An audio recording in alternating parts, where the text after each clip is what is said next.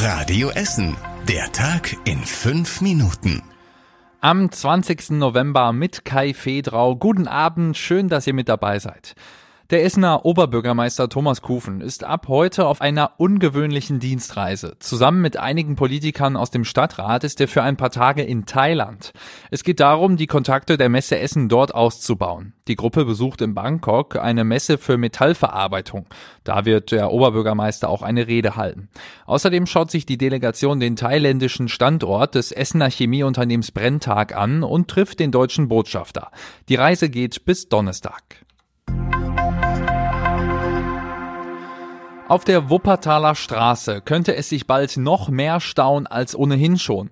Eine alte Abwasserleitung muss da zurückgebaut werden. Außerdem werden die Auengewässer im nördlichen Teil der Wuppertaler Straße erweitert. Jetzt starten die Vorarbeiten.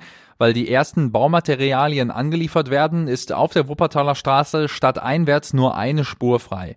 Auch stadtauswärts stehen bald Arbeiten an. Weil es aktuell aber viel regnet, verzögern sich die Arbeiten noch etwas. Dann wird auch bald der Rad- und Fußweg zwischen der Marie-Juchat-Straße und der Straße Rote Mühle gesperrt.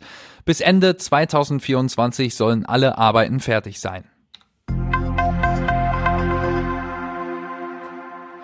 Der Essener Weihnachtsmarkt ist am ersten Wochenende gut besucht gewesen. Das schlechte Wetter mit Wind und Regen hat die Besucherinnen und Besucher also nicht abgeschreckt. Vor allem die Essens- und Getränkestände waren gut besucht, sagt Schausteller Albert Ritter. Ja, es war ruhig und friedlich und so wollen wir es haben und viel Familienpublikum. Die ersten Niederländer waren hier und da freuen wir uns drüber, weil es ist ja der internationale Weihnachtsmarkt hier in Essen. Und wenn dann auch nicht nur internationale Händler hier sind, sondern auch die Gäste aus Benelux zu uns kommen, dann ist das ein ganz tolles Zeichen. Weil der Willy-Brandt-Platz und die Rathenaustraße in diesem Jahr wegen der Königshof-Baustelle nicht zur Verfügung stehen, ist der Weihnachtsmarkt hauptsächlich auf dem Kennedy-Platz und dann weiter in Richtung Marktkirche. Der Essener Weihnachtsmarkt geht bis zum 23. Dezember.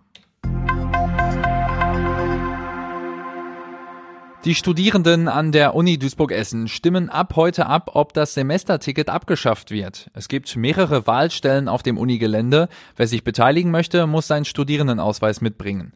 Christian Banja aus der Radio Essen Nachrichtenredaktion erklärt, warum das Semesterticket bald weg sein könnte. Das Semesterticket ist bisher für alle Studierenden Pflicht. Wer sich einschreibt, muss es nehmen und bezahlen. Dafür ist es aber auch immer deutlich günstiger gewesen als andere vergleichbare Tickets. Durch das Deutschlandticket ist der Preisunterschied jetzt aber zusammengeschrumpft. Außerdem ist das Semesterticket nur in NRW gültig. Damit ist die Leistung also schlechter. Es gibt deswegen die Befürchtung, dass eine mögliche Klage gegen das Zwangsticket jetzt Erfolg haben könnte. Die Vorteile für die Studierenden seien nicht mehr groß genug. Andere Unis, wie zum Beispiel die Ruhr-Uni Bochum, wollen das Ticket auch abschaffen. Der Essener ThyssenKrupp-Konzern hat heute den Grundstein für eine sehr große Investition gelegt. Am Standort in Duisburg werden mehrere Anlagen für die Weiterverarbeitung von Rohstall für mehr als 800 Millionen Euro modernisiert.